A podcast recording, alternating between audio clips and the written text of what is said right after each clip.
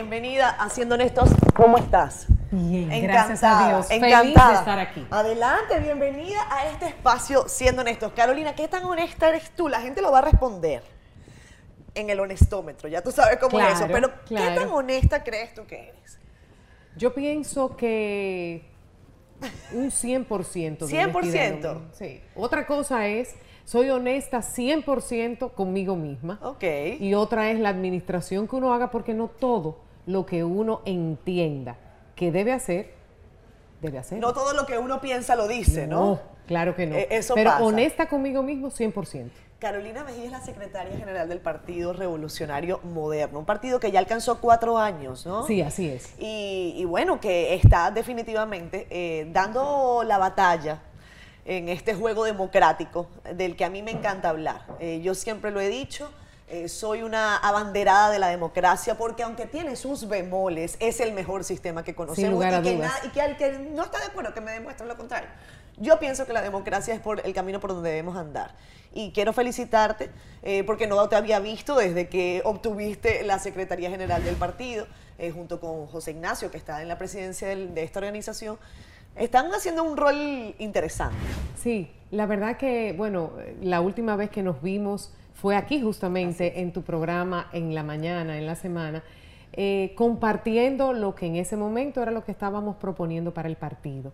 Ya luego de unos meses eh, proclamados como presidente y secretaria general, te debo decir que me siento muy satisfecha, muy satisfecha de haber asumido este, digamos, esta decisión como una visión en conjunto con el mismo José Ignacio y nos sentimos satisfechos de todas esas esos programas que en nuestra proclamación eh, dijimos que debíamos poner en práctica para el fortalecimiento y la organización del partido, pues en relativo corto tiempo hemos podido lograrlo.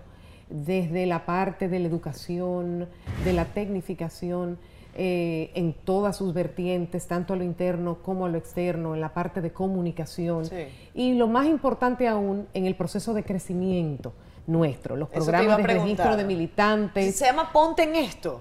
Ponte en esto es nuestra campaña. Ajá. Es un llamar a la atención a, a toda esa población que nosotros entendemos que se ha sentido quizás desmotivada o que está un poquito apática de la política. Es algo eh, que, que sabemos que es así en muchos sentidos. Y nosotros con el Ponte en esto estamos llamándole a la atención para que entiendan que si nosotros con las cosas con las que no estamos de acuerdo, eh, incómodos por la falta de oportunidades que tienen nuestros jóvenes, tanto para educarse como para trabajar, nuestras mujeres, la inseguridad, todo lo que tiene que ver con políticas públicas para la protección de, de la mujer misma, Sí. eh, el cumplimiento con la calidad educativa, la inseguridad, bueno, la vivienda, la salud, todas las cosas que nosotros estamos viendo y que nos preocupan profundamente, solo si te pones en esto vamos a ser capaces de, transformar. ¿Cuántos se han puesto en eso? Mira, ya tenemos aproximadamente, no, eh, explico rapidito, Sí, nosotros hicimos un cierre, proceso, ¿no? correcto, un proceso de registro de militantes en su primera etapa y en ese proceso quedaron aproximadamente 532 mil militantes. Ok. Ese es, ese es, digamos, la base de donde... corte. Correcto.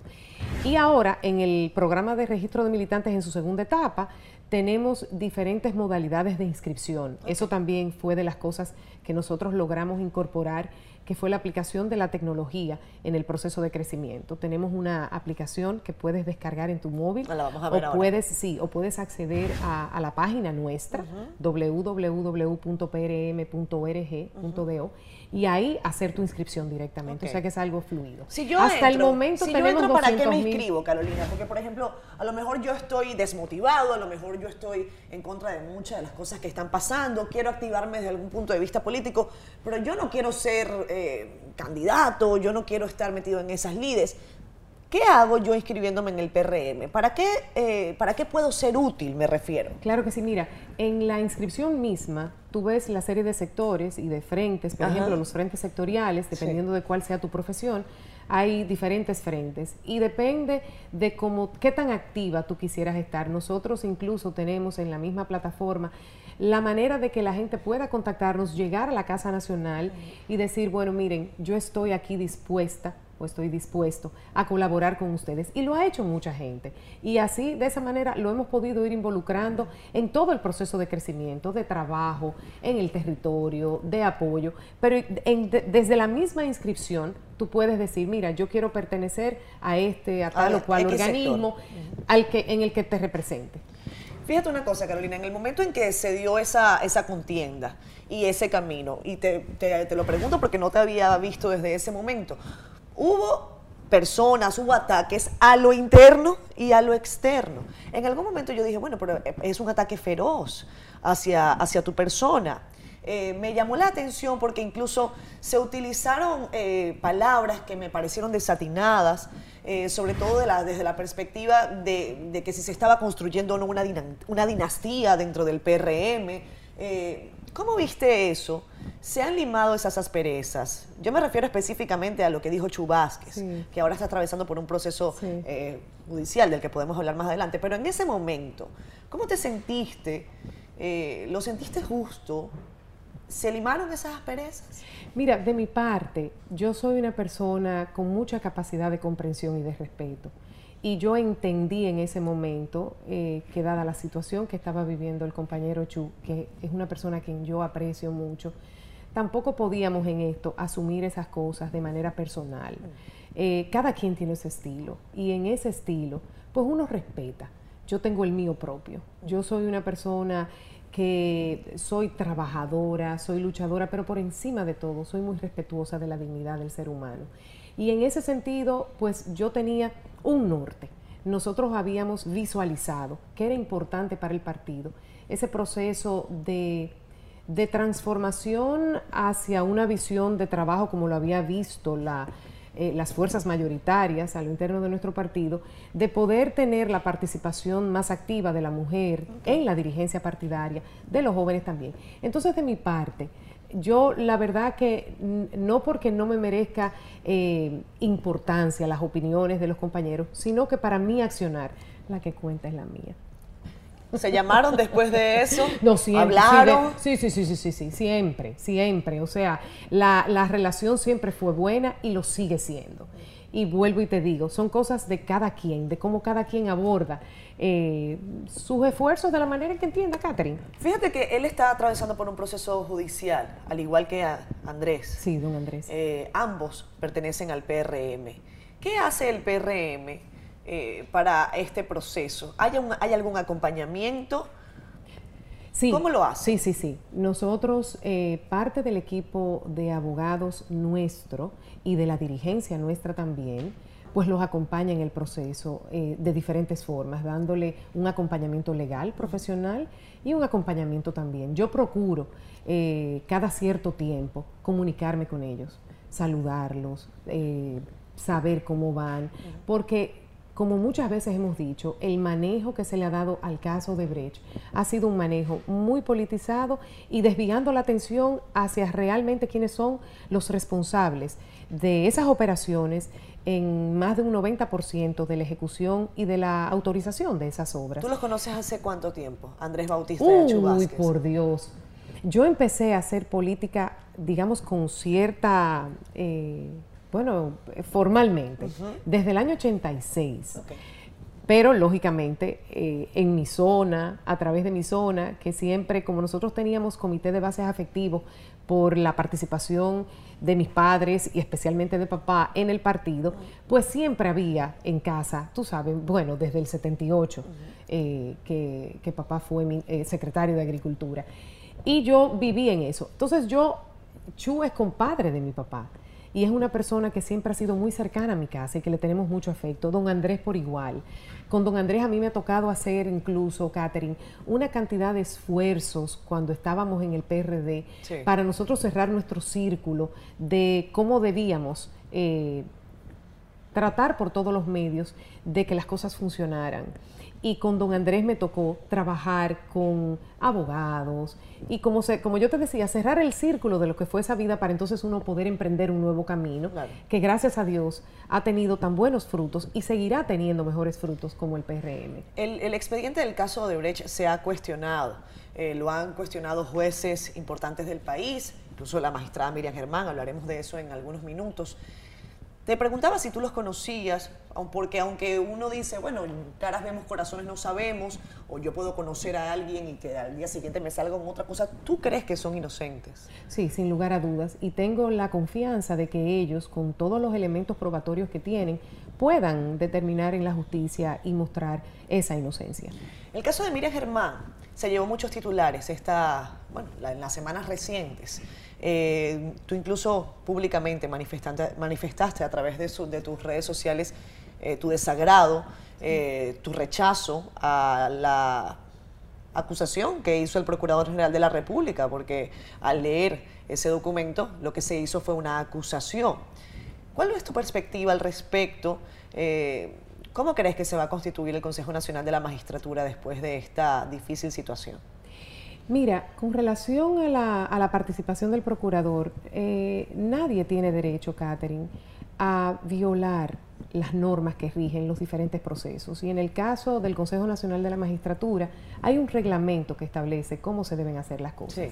Creo que fue irresponsable, como yo comentaba en ese momento, y cobarde también la actitud del procurador, cuando había, eh, habían estaban establecidos los mecanismos y ella, como cualquier otra persona, tiene el derecho de conocer cuáles cosas se le, se le imputan y darle también el derecho de ella poder hacer una respuesta adecuada. Porque sentarte en un escenario, tú habiendo preparado toda una, una historia, un relato, sin que ella viniera con las pruebas o los elementos que le permitieran a ella dejar claro y establecer eh, su punto.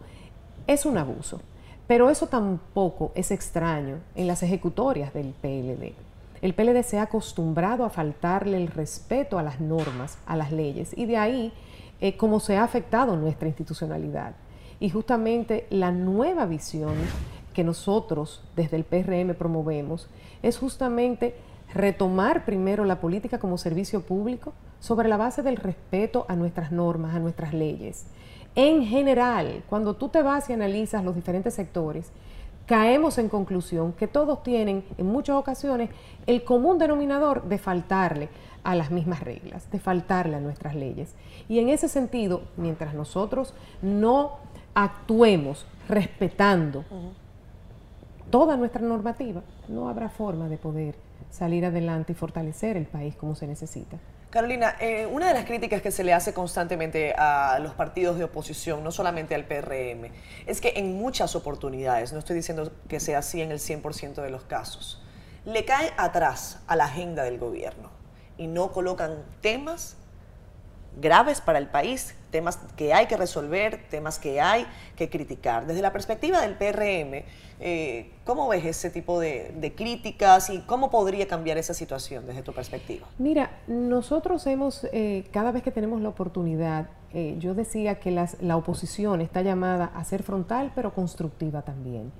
Y desde nuestra perspectiva, nosotros hemos hablado en el caso, por ejemplo, del tema de violencia de género, en el caso de la calidad educativa y de la misma inversión eh, de cómo se gasta. Eh, cuál, es el, cómo, cuál es la composición del gasto y la mala calidad de ese gasto. Y hemos hecho propuestas concretas con relación a lo que debe de ser esa ejecutoria, cómo deben de, pero para eso tiene que haber voluntad voluntad política. Porque si empezamos con el gasto, por ejemplo, que nosotros hemos dicho que el gasto total hay que revisarlo, la composición del gasto total entre gasto corriente y gastos de capital, cuando tú ves que la, gran mayor, la mayor parte del dinero del gobierno lo destinan a gasto corriente, entiéndase nómina, nominillas, intereses, cuando tú ves los niveles de endeudamiento que tiene nuestro país, mm. que ya representa más del 50% del PIB, la deuda total de República Dominicana, cuando tú ves la forma irresponsable en la que manejan el dinero, cuando tú ves que no hay un régimen de consecuencias para esos que abusan de el uso de los fondos públicos y que incluso llama la atención que siendo servidores públicos se sientan ofendidos porque tú les reclamas que rindan cuentas sí, porque que sean transparentes. No, a quien tú le preguntas se siente mal, se ofende. ¿Pero qué es eso? Si usted quiere ser servidor público, lo más importante, y desde el PRM lo promovemos, es que usted sea transparente, que usted esté dispuesto a rendir cuentas.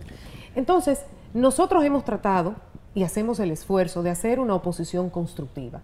Pero sin lugar a dudas tenemos, y en nuestra, entre nuestra dirigencia, eh, estimulamos a que nuestros militantes se manifiesten con todas las evidencias que tienen en sus territorios de las cosas como no marchan, para continuamente llamar la atención del gobierno de que tiene que ocuparse.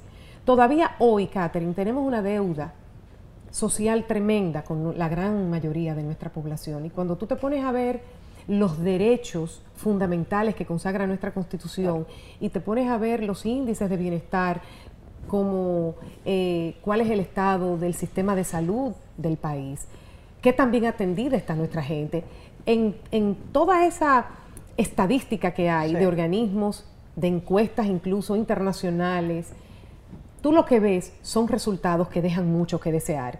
Entonces, en la parte nuestra no está solamente eh, golpear, ni, no, no, ni denunciar. Nosotros siempre que podemos hacemos una crítica constructiva.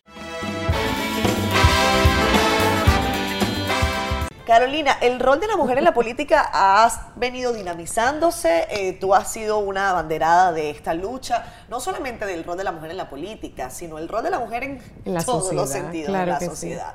Eh, en tu caso particular, em, ¿cómo lo has visto? Hay un repunte, pero tenemos una nueva ley electoral eh, que fue aprobada y que ustedes en bloque, como en todas las mujeres del partido, dijeron, no está bien, nos metieron gato por liebre.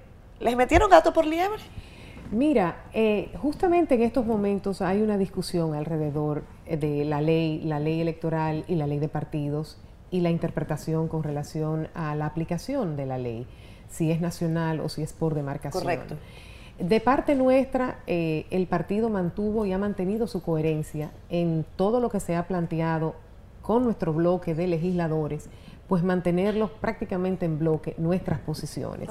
O sea que en ese sentido, al margen de lo que suceda con esa ley, Catherine, el partido siempre tiene la posibilidad de decidir cómo va a asumir el compromiso con las mujeres internamente. Y en ese sentido yo no tengo la menor duda de que nuestro O sea, que el problema no va a ser en el PRM. No, no, en el problema en el PRM no, no lo tendremos. ¿Lo va a garantizar Carolina Mejía? Bueno, acuérdate que Carolina Mejía no es sola. Ah. Nosotros somos un equipo, la dirección ejecutiva, eh, de la cual... Pero están de acuerdo todos en ese sentido. Sí, sí, sí, sí. Ahí no hay problema. Posterior a la, a la aprobación de la ley, ah. tuvimos una reunión y se conversó al respecto. Se tendrán que tomar las decisiones cuando, como yo te he dicho, culmine ya la definición del reglamento de lo que la Junta establecerá. Fíjate, Carolina, que la vicepresidenta de la República, Margarita Cedeño de Fernández, dijo recientemente que el país necesitaba una mujer, que era tiempo. Eh, hubo quien dijo, no, Margarita se está lanzando. No me pareció así, pero ella dejó claro eso, que el, el país está en momento de que puede está tener preparado, una mujer, está, preparado. ¿Tú piensas igual que ella? Absolutamente, claro que sí, claro que sí.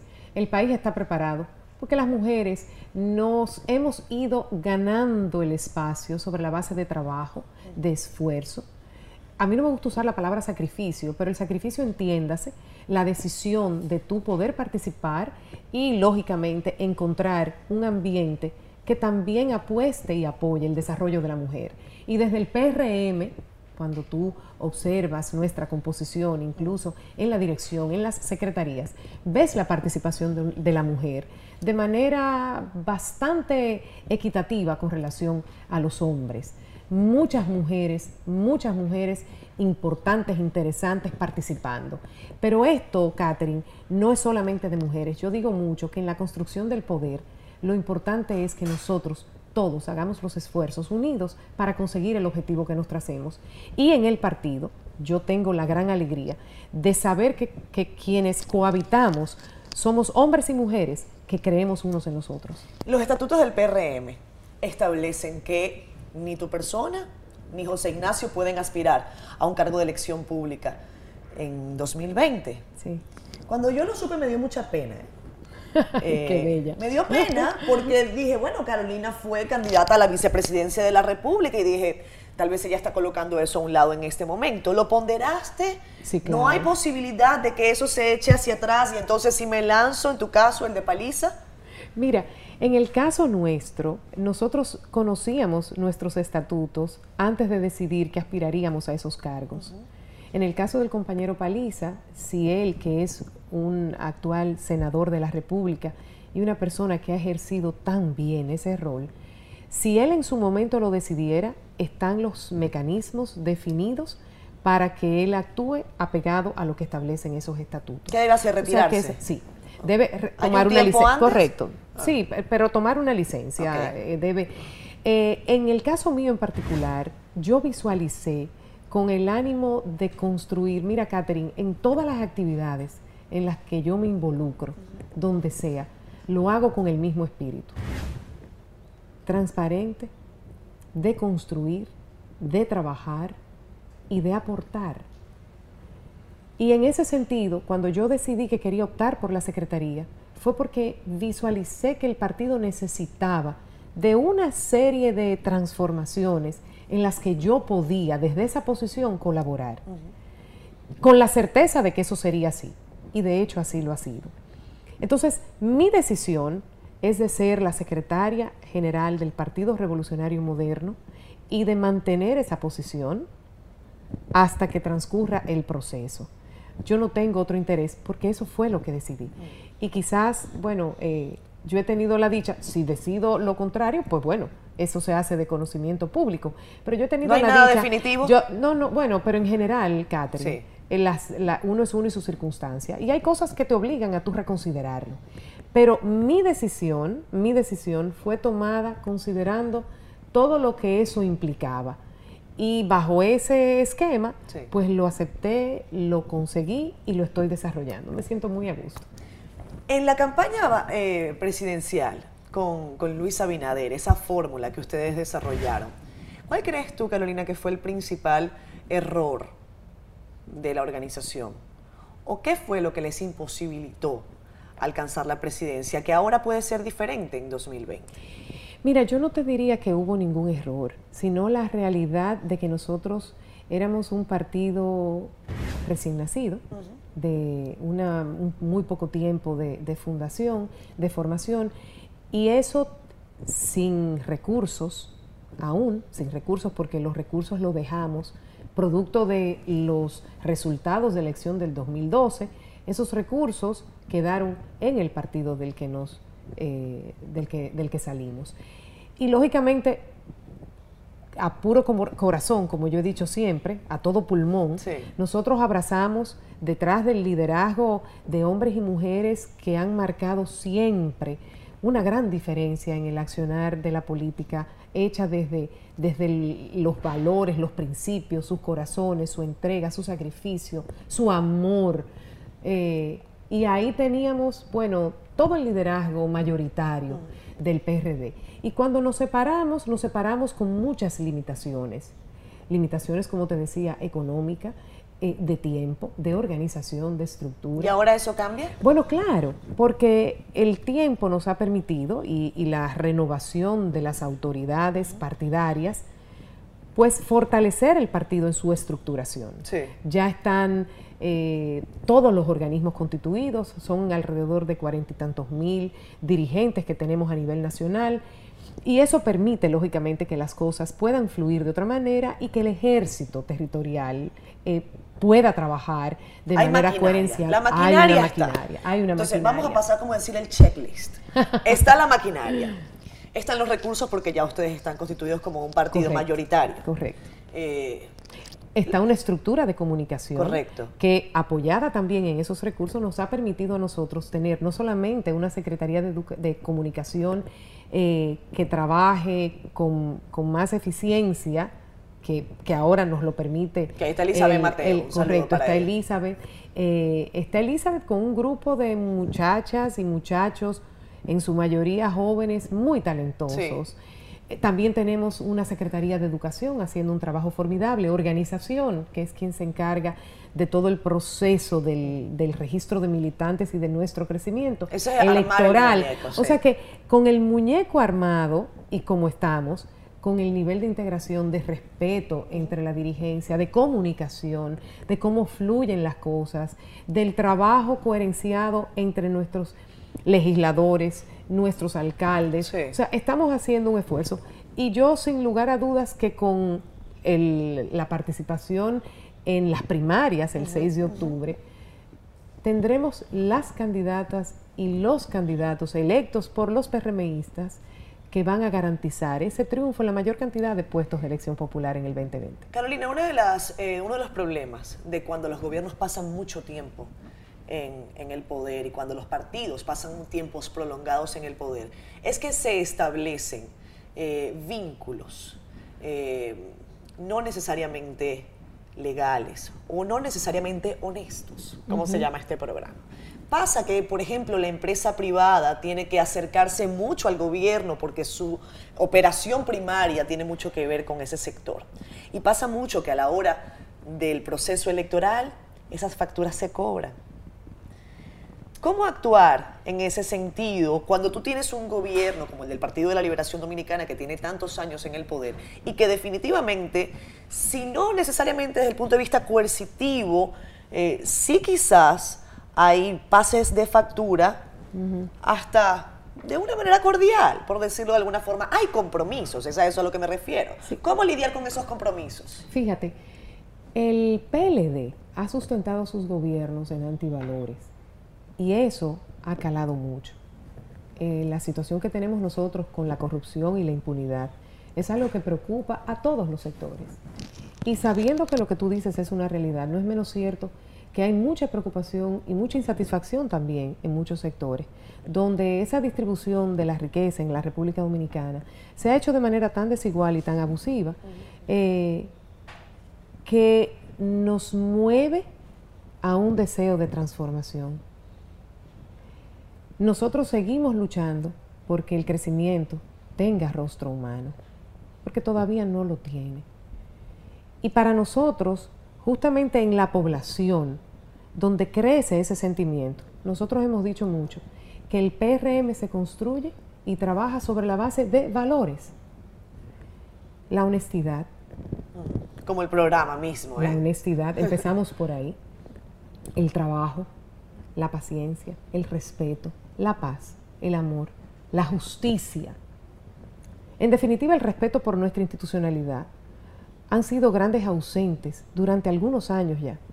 Y la gente sabe, Catherine, que eso es un peligro tremendo. ¿Y por qué no decirlo? Lo sabe porque también tenemos el caso de tu amado país, donde nosotros, muchas veces, hermanos tuyos, nos han llamado a la atención de decirnos, señores, es que ustedes no se están dando cuenta véanse en nuestro espejo. Porque hay una serie de situaciones aquí con el manejo clientelar que se le da muchas veces a las ayudas eh, y a los programas sociales, similares que lo que buscan es desviar la decisión y la voluntad del pueblo abusando de su condición. Y en ese sentido, Catherine, yo pienso que la gente está muy necesitada de promover valores y sustituir esos antivalores que tanto daño le están haciendo a esta sociedad. Carolina, yo siempre comento esto porque me pareció terrible y ahora con, el, con la ley electoral y sobre todo con la aplicación de esa ley electoral, eh, me llamó la atención. Hay aproximadamente 47 delitos electorales, ustedes han propuesto y se aprobó que fuera así la figura de un procurador fiscal electoral. Eh, yo pregunté en una oportunidad que estuve en una conferencia en la Universidad Autónoma de Santo Domingo, ¿cuántas personas que estaban en el auditorio y eran jovencitos todos, sabían de alguien que hubiese vendido su voto o hubiese vendido su voto? Más del 80% del salón levantó la mano. Y eso a mí me preocupó. ¿Esa situación va a cambiar con la ley electoral? ¿Va a cambiar con el asunto del procurador? Nosotros vimos acá en las elecciones anteriores a, un alcalde que salió lanzando dinero. ¿No lo recuerdan ustedes? En Santo Domingo Norte, si no me equivoco, lanzaba dinero por las calles. Eso se registró y nunca ocurrió nada. Mira, en ese momento no ocurrió nada. Si esto sucediera en este momento, eh, las cosas no serían igual. Nosotros tenemos que apostar eh, a que las leyes se cumplirán. Y por eso yo te hago tanto énfasis en eso, Catherine, en la necesidad del cumplimiento de las leyes y del fortalecimiento de nuestras instituciones. Carolina, perdón que te interrumpa, pero oye esto, la ley de partidos políticos acaba prácticamente de ser aprobada. Y estamos viendo vallas en todas las calles de Santo Domingo. Pero ya, ya hay una fecha, Catherine, no, pero ya hay una fecha que la Junta ya lo notificó y lo advirtió que eso no había sucedido aún a la espera de que se culminaran con unos reglamentos. Entonces, eh, yo la verdad que no es pecando de optimista, puesto que tú has visto mi posición tan realista de nuestra situación, pero yo debo apostar a que la Junta, quien debe administrar este proceso adecuadamente, lo haga como corresponde. El papá de Carolina, don Hipólito Mejía, que también debe estar viendo el programa, eh, fue el primer invitado en este espacio. Y me dio mucha suerte, eh, presidente. Bueno, si es de honestidad que se trata. bueno, mucha gente me dijo, qué bueno que tú te hayas llevado a Hipólito, porque no tiene pelos en la lengua. Y, la verdad es que mucha gente además lo ha visto a través de nuestra plataforma de YouTube posteriormente. Carolina, tus hijos, tu familia, ¿cómo, eh, cómo han visto este, este proceso?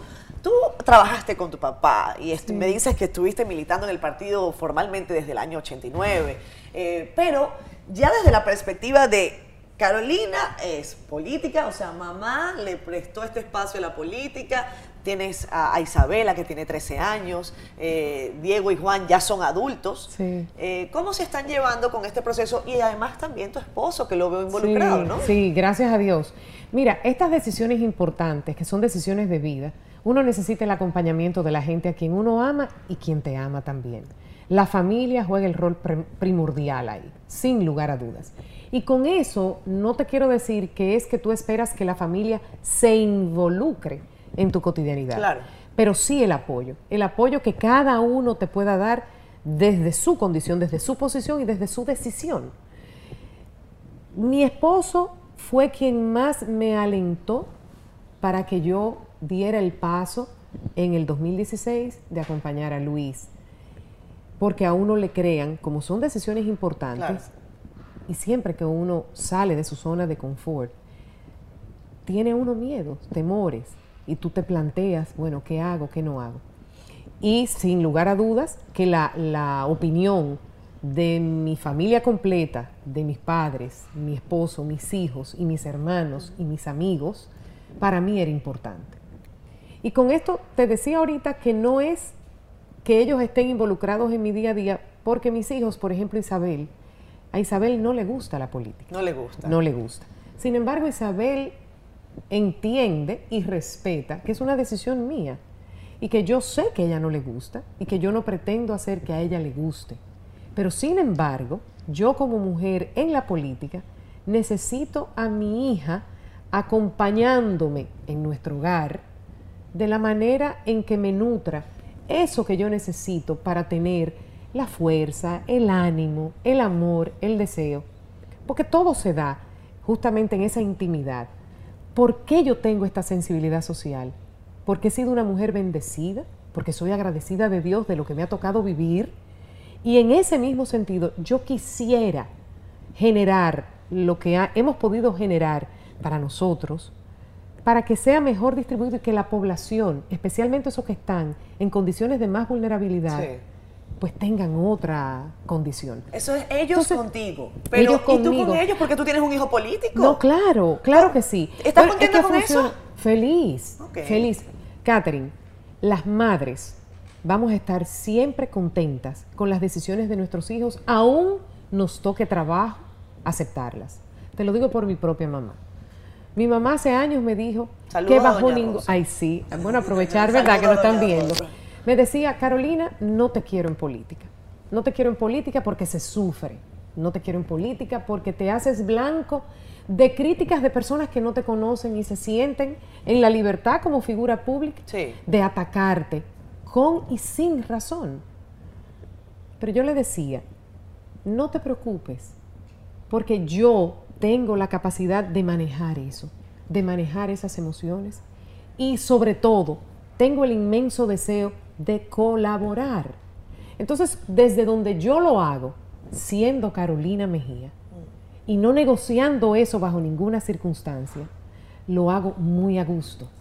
No procuro, eh, yo no tengo, que a largo plazo yo veo que quiero ir para allá y por eso entonces yo articulo de esta forma. No, yo soy, todo lo que está en mi entorno, procuro, como te dije, ver cómo aporto. No llego a ningún sitio a destruir. Pero fíjate que las madres son sabias. Sí. Y, doña Rosa te decía, eh, te van a atacar. Sí. Y hay ataques que uno, como quien dice, si no le resbalan, por lo menos uno le quita un poco de cuidado. Pero hay ataques dolorosos. Mira, los ataques dolorosos solamente son de aquellos quienes a quienes tú los llevas en tu corazón. Por eso te lo pregunto. Sí, pero ¿Te has sentido así? no, nunca. Todo lo contrario.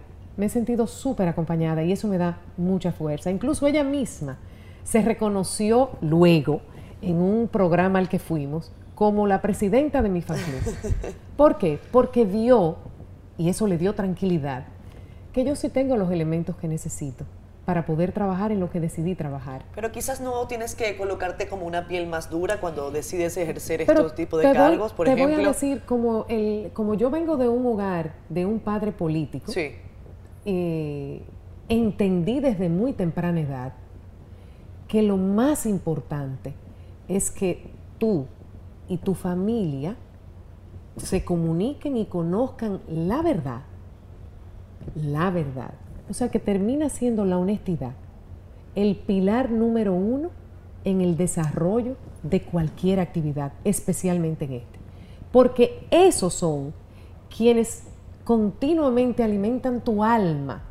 Y si ahí, en familia, nosotros hablamos con las cartas sobre la mesa y se sabe y se conoce la verdad, aún hayan diferencias, habrá un acompañamiento. ¿Qué es lo más duro que te ha dicho tu padre? Desde la perspectiva de la política? ¿En algún momento que te haya hecho reflexionar o que quizás hayan eh, diferido? Porque uno puede diferir, incluso con la gente más cercana. claro que sí. Pero mira, las opiniones siempre de papá son también muy constructivas. Yo recuerdo que a él lo dejé para último cuando socialicé lo de la decisión de, acompañar a Luis en el 2016. Y cuando ¿No fue el que te lo pidió? no, no, no, no, no, para nada, para nada. Eh, cuando yo llegué y lo conversé con él, me dijo, mira Carolina, durante muchísimos años yo te he visto y te he escuchado los planteamientos que tú haces con relación a las cosas con las que tú no estás de acuerdo, cómo tú eh, repudias la corrupción, cómo te altera la forma en la que viven muchos dominicanos. Ahora la vida te ha puesto ante la posibilidad de dar un paso al frente y de asumir ese discurso de cara al público. Y tú lo vas a pensar. Y eso yo te diría que fue lo que me, hizo reflexionar que sí, que en muchas ocasiones nosotros eh, tenemos que salir y tomar decisiones que nos rompan con la tranquilidad que tenemos y nos permitan trabajar más allá, porque se necesita. Y la primera que se puso en esto, yo creo que fui yo. Dime algo, en el caso de, don Hipólito Mejía, eh, ¿cuándo crees tú que es posible que, porque Hipólito ha decidido ser candidato del PR. Es, aspirante. Es aspirante, él es aspirante eh, también Luis Abinader, Wellington, Arnott, y entiendo que hay otra persona. Concepción, sí. ¿No hay ninguna mujer aspirando? No, por el momento no. Pero ojalá, ojalá que surgiera alguna. Pero por el momento no. Tenemos aspirantes. Y Anilda Vázquez ha debido aspirar. También. Esas son, como son decisiones personales. Sí, bueno, claro. y, yo, creo que todavía no, las conozco. Tú no puedes decirlo tampoco, ¿eh? No, no, no, en el caso mío, si, ella, por ejemplo, lo hubiera manifestado, pues con gusto. Claro. Eh, aquí. Pero tú podrías promoverla, por ejemplo. Yo de parte mía, individual, que, bueno, yo promuevo a que cualquier mujer que decida, que tenga en su ánimo asumirla, claro que sí, claro que sí. En el caso de, esas elecciones primarias, te decía yo en la parte anterior que eso está listo y con padrón eh, cerrado, pero eh, recientemente Eddie Olivares dijo, bueno, no todo está cerrado por allí, vamos a tener... ¿Cómo, está la situación de la primaria? Fíjate, surgió hace unos días que el PLD ha sometido una nueva figura sí. de una, un, padrón, semiabierto. A juzgar por las reuniones que nosotros hemos sostenido en la Junta Central Electoral, explicaba el magistrado eh, Castaños que los padrones pueden ser abiertos o cerrados. Abierto, porque es el padrón de la Junta. Sí. Cerrado, porque en un listado de militantes que los partidos podamos presentar, eso le permite, habilita a esa persona para poder votar en tu partido. Y al resto del padrón no le da esa potestad. Entonces, es una decisión que toma la persona que decide inscribirse en el partido, que quiere ser militante para decidir. Esa figura de semiabierto, tú no le puedes decir a nadie que ellos van a estar entre el resto del padrón de la Junta que no se inscribió en el PRM. Yo no, entonces, la verdad que no, no creo como que eso tenga mucho, podría ser cerrado o abierto. Lo de semiabierto no lo entiendo. Carolina, ¿qué tantas horas estás durmiendo últimamente? ¿Duermes bien? Ay, sí. Lo que pasa es que yo, eh, todos quienes me conocen saben que yo me voy a la cama tempranito. Ah, sí. sí. A las nueve en mi casa está todo el mundo en pijamado. ¿Cómo va a ser? sí. Nosotros somos, yo soy muy diurna. Ok. Mi día empieza normalmente a las cinco y media de la mañana. Ok. ¿Cómo, es tu jornada? Cinco y media Ah, de la bueno, mañana. claro que sí. ¿Toma mira, café, lunes, aguadito? Lu- ¿Perdón? ¿Café tempranito o No, no? no, no, no. ¿No toma café? No, no, no. Tempranito, tempranito, yo hago medicina holística. Ok. Y temprano lo que tomo son enzimas. Ah. Temprano en ayuno. y Cojan me dato, tomo, porque Carolina se ve bien con esa edad. Eh, por favor. Y me yo la vi cuando llegó y dije, ay Dios mío, no. Pero miren qué belleza. ¿Cómo hago yo para llegar a esa edad como Carolina? Agarrando datos, señores. 50 añitos, No, 50 perfecta, añitos, qué perfecta maravilla. ¿eh? estás, muy bien. Mira, entonces me levanto y me tomo una buena cantidad de agua a temperatura ambiente Ok. con limón, lo exprimo ahí mismo y me lo tomo. Entonces ya me quedo ahí como 30, 40 minutos. Hay, lunes, miércoles y viernes hago ejercicio. Desde hace 10 años tengo una persona que me acompaña y camino. No voy a gimnasio porque a mí de manera particular me nutre mucho el contacto con la naturaleza. Mm.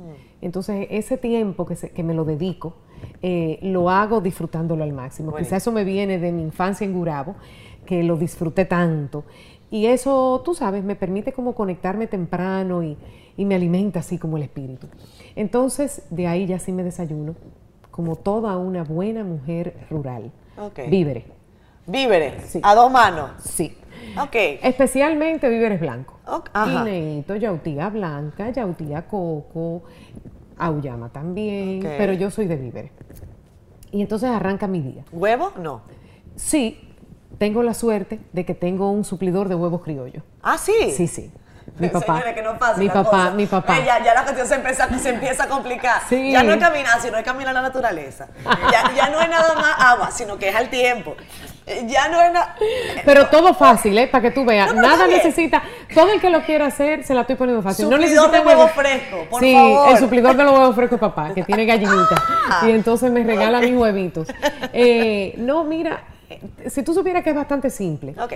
Sí creo, Catherine, que en la capacidad creadora de la mujer, para nosotros dar todo lo que tenemos por delante, tenemos que estar sanas, equilibradas, educadas, formadas, fortalecidas, y eso es primordial. Y para eso no se necesita pertenecer o estar en ninguna clase social específica. Para tú decidir tener una vida sana, es una cuestión de decisión. El agua es tu mejor aliada. Cuidar un poco eh, las cosas que uno come, tratar de que sean por lo más... Yo como de todo. Los compañeros que me ven de Villamella saben que mi mayor debilidad es cuando ellos vienen a visitarme al partido y me traen mis chicharrones. Ok. Yo no es... Ah, no, no. Sí, porque de eso se trata. Ahora, la... la sí, es verdad. Segundo reto de este programa. Hay un reto Ajá. que es con Hochi Santos, que no, hemos, no lo hemos hecho. Hochi, otra vez. Vamos por la venganza con Daniel Santos. en el caso de Carolina, voy a ir a comer chicharrón con ella. Claro. ¿Cuándo es que vamos a comer chicharrón? Bueno, los muchachos, Vamos. a Carlos, a Carlos hay que avisarle. La próxima vez que vengan de Villamella, Ok. los compañeros de Santo Domingo Norte, Perfecto. ellos siempre vienen con ese amor, pero con su chicharroncito y su yuca hervida. ¿Y la cena? Poquito. Sí, la cena ya menos importante, sí. sí, sí, Eso es parte de la norma. Son cinco comidas. que tú haces al día.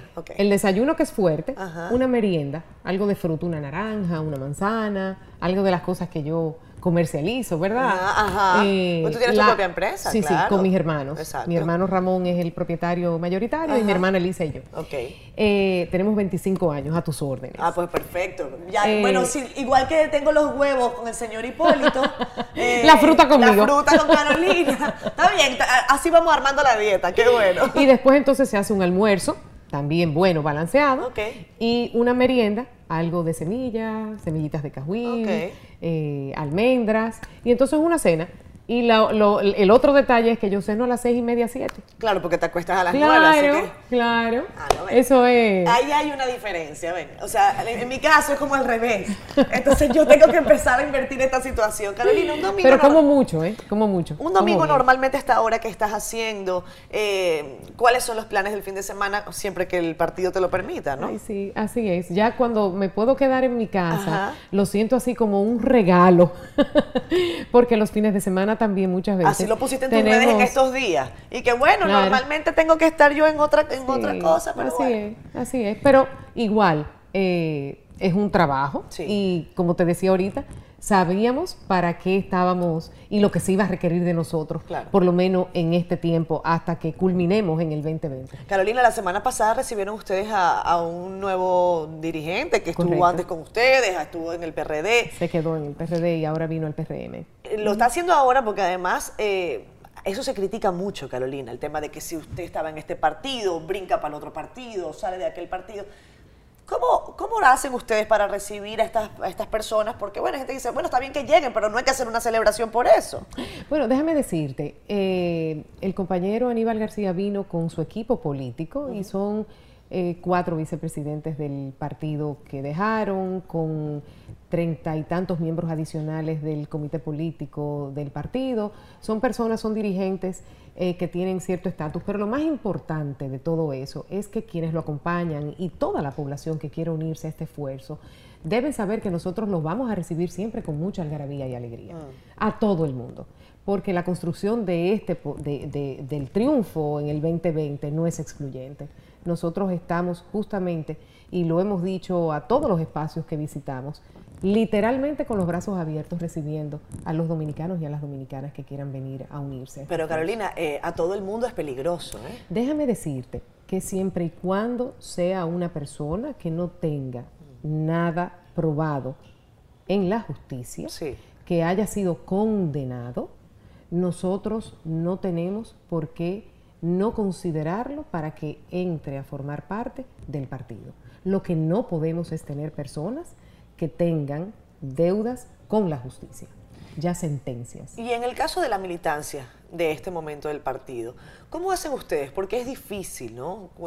En medio de 500 mil personas pueden haber eh, algunas que hacen cosas indebidas. Claro. Eh, ¿Cómo están ustedes revisando eso? ¿Cómo se entera la dirección de casos de, de violación de ley que puede ocurrir y cómo actúan en consonancia con eso que me comentas. Bueno, yo entiendo yo que desde el punto de vista de un partido eh, hay que salir de las manzanas podridas lo antes posible porque si no empiezan a dañar. Déjame decirte que totalmente de acuerdo contigo, pero debemos de observar el debido proceso, como en todo, y más que hay un, un Tribunal Superior Electoral, que también si tú no haces como corresponde y como establecen tus propios estatutos, pues cualquier ciudadano puede ir a presentar su denuncia o su demanda al tribunal e incluso el tribunal decidir lo contrario de lo que tú definiste. Por eso, y en ese sentido, es tan importante que uno administre todos esos, esos procesos, incluso, o por demás, esos disciplinarios, con el cuidado y la atención que amerita. El cumplimiento estricto de nuestra normativa, que son nuestros estatutos. Nosotros tenemos un... eh, la- lo primero es un, un comité disciplinario, de ahí pasa al fiscal y se somete, entonces tiene un curso de acción donde se prueban, es como si fuera literalmente un tribunal. Y entonces ahí se someten las denuncias y se pondera lo que se debe hacer sobre la base de ciertas evidencias.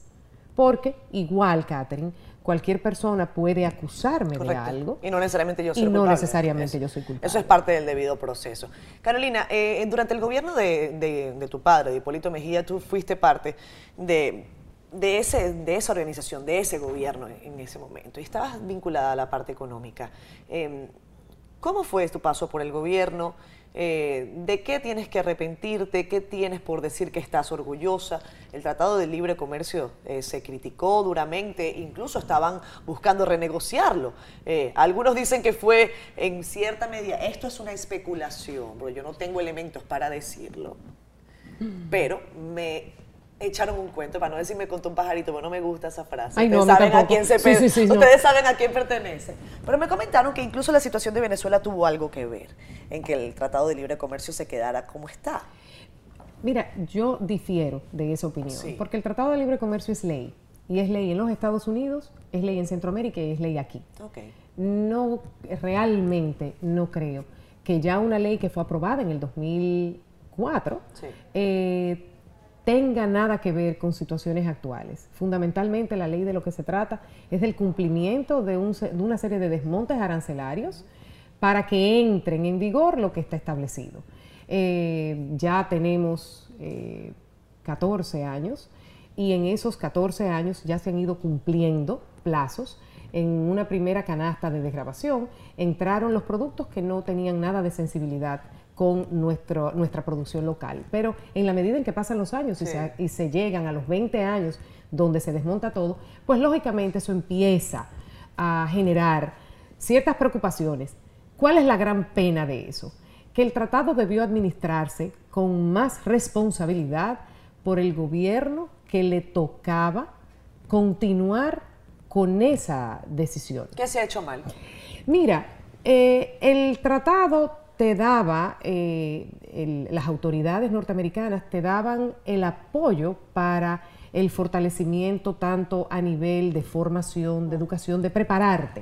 O sea, cuando tú estás a 15 años, por ejemplo, de que puedan entrar eh, libremente X productos sensibles, algo de, cerdo, cualquier producto que sea de sensibilidad eh, para nuestro país. ¿Qué es lo que se busca? Se busca que tú te prepares, te prepares a lo largo del para tiempo. Para poder competir. Para poder competir. Y también para recibir el apoyo que el gobierno debe darte, porque al igual en los Estados Unidos y en Centroamérica, los gobiernos actúan y apoyan a su aparato productivo, eh, permitiendo que sean eficientes en su gestión, cosa que aquí no sucede. Entonces nuestros productores, nuestros agricultores, en lugar de haber recibido durante todos estos años el apoyo debido de nuestras autoridades en la tecnificación, no, absolutamente nada. Absolutamente nada. El campo aquí ha estado muy olvidado. ¿Cómo visualizas tú entonces cuando el tratado se cumpla en su totalidad? Eso es, viene muy pronto. ¿Cómo tú ves al país en ese momento? Bueno, lo que nosotros tenemos, lo que no se pueden es seguir postergando esas cosas. Nosotros teníamos y ya tú dices, bueno, imagínate, 14 años perdidos. Bueno, desafortunadamente, si tú ves lo que sucedió en México, pasó algo similar. ¿Por qué? Porque hay fechas fatales. Es como lo que nos está pasando a nosotros ahora en el partido con relación a las fechas de la Junta. Si las dejo pasar, Catherine, ¿qué pasa? ¿Me van a esperar? No, no me van a esperar. Se va la guagua. Claro, claro. Entonces hemos perdido un tiempo. Ahora, ¿qué tenemos que hacer hacia adelante? Ponerle la atención que el tratado requiere para que nuestros productores tengan el apoyo que necesitan, la tecnificación del campo. Eso no tenía por qué esperar. El apoyo de fondos que llegue realmente a los productores y a los agricultores que lo necesitan, sin eh, que se abuse de las posiciones de quienes manejan esos recursos. Tenemos ya que ir despidiendo el programa. Yo decía que estas últimas partes, estos últimos minutos, son como para que nos relajáramos. Y le decía a Carolina que, bueno, cuando ella no estaba en política, un domingo, ¿qué es? ¿Qué sueles hacer hasta ahora? Bueno, mira, los domingos, los domingos, bueno, no tanto. Ah. Después de ver el programa, entonces me duermo. Pero mira, no, los domingos eh, tempranito, mi esposo se va a hacer eh, sub que es estando paro, que eh, a Boca Chica, se va siempre religiosamente. En algunas ocasiones lo acompaño, se va tempranito. Y es precioso, porque mm. ver ahí eh, es tranquilo, lo, divino. Y entonces comemos en casa eh, a veces viene mi suegra. Los sábados siempre comemos donde papá y mamá, con todos los nietos y toda la familia. Los domingos pues, muchas veces inventamos cosas. Mis hijos hacen barbecue, nos quedamos ahí, vienen algunos amigos, en la tarde quizás un cine. Bueno, de lo más. Y tranquilidad. Tú sabes, bajar un poco las revoluciones y prepararnos para la semana. Ah. Entonces yo disfruto mucho de la música, de bailar, Aguántamelo ahí, de Carolina, cantar. Porque a mí me chismearon que tú eres una mujer. También, a la que chismear. le encanta, a la que le encanta la música. Me dijeron que tú eres buena en karaoke. a mí me echaron ese cuento. Bueno, yo no sé si buena, pero sí te aseguro que me lo disfruto como Asidua. disfruto todo lo que yo. No, eso lo hago con unas amigas. Yo tengo una amiga que literalmente de adulta, además de ser psicóloga, Ajá. ella disfruta de los karaoke y Es de buena cantar. psicólogo porque por ahí Claro, cosas. Y hoy vamos a ver aquí a Carolina Mejía cantando en karaoke. Véanla, véanla. Señores, qué barbaridad. estrella, Qué barbaridad. Para quererte hay que entenderte. Para amar tu soledad hay que sentir tu compañía. Para decirte amor hay que estar claro. Hay que vivir la intensidad de un corto beso cada día. Para quererme hay que entender. Bien, bien, bien. ¡Ay! ¡Súper! ¡Súper! Carolina, pero súper bien. No, miren, me, eh, me puedo dormir tranquila. esta Yo te dije que no importa, y eso se lo digo a quienes nos escuchan, Así es. no importa que lo hagas bien o no tan bien, hazlo y disfrútalo, como todo en la vida. Así es, así es. Carolina, encantadísima de tenerte en el programa. Yo voy a ir contigo y con tu amiga. Claro. A, a ese karaoke, pero vamos a cantar otra. ¿Cómo? La única que yo me tú, sé. dale. eh, yo me sé la loba. Sabes, de las chicas del can. Pues dale, yo ¿Cómo, bailo. pero, ¿cómo es? Dale tú y yo Eh, bailo. yo ¿Qué no- hace? ¿A qué hace? Que, me compre un vestido y que baile toda, la noche conmigo. Nos fuimos. que quiera abrazarme, bye.